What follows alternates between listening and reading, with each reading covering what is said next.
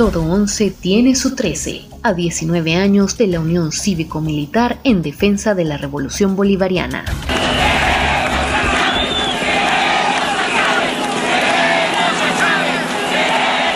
Al pueblo venezolano y a quien pueda interesar. Yo, Hugo Chávez Frías, venezolano, presidente de la República Bolivariana de Venezuela, declaro, no he renunciado al poder legítimo que el pueblo me dio, para siempre.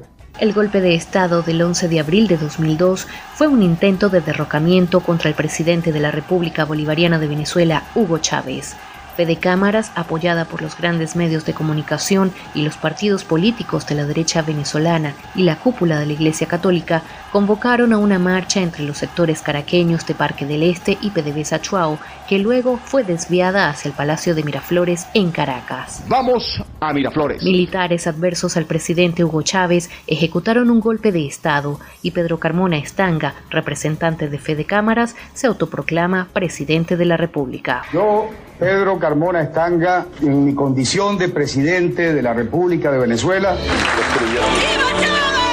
El pueblo llegó a este palacio para no irse más. Y ha quedado demostrado. El pueblo venezolano y su fuerza armada han escrito una nueva página. Y qué gran página para la historia venezolana pueblo y Fuerzas Armadas leales a la Constitución de la República salieron a restituir el orden democrático y el presidente Chávez volvió al poder la madrugada del 14 de abril de 2002.